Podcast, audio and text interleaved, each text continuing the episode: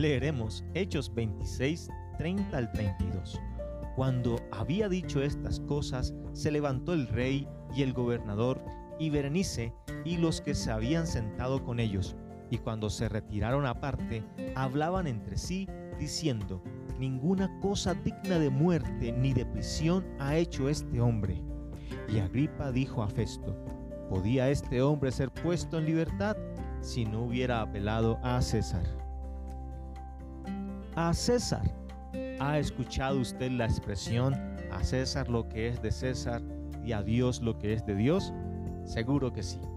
El rey Agripa y el gobernador Festo no pudieron soltar a Pablo porque no entendían que Pablo y ellos mismos, y aún el mismo César, que era el emperador de Roma, estaban bajo la autoridad de Dios.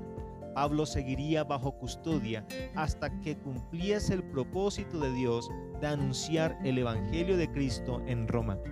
Esto nos enseña que nuestra confianza debe estar puesta siempre en Dios, de que Él cumplirá su propósito en nosotros, aunque existan poderes de este mundo que de una u otra forma nos quieran limitar, pues el poder y autoridad de Dios es mucho mayor.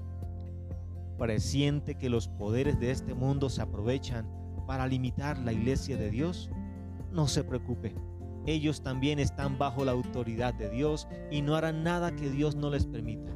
Dios cumplirá su propósito para con su iglesia, aun a pesar de las circunstancias y de los que la quieran limitar, usándolos a favor de la iglesia, incluso sin que ellos lo noten.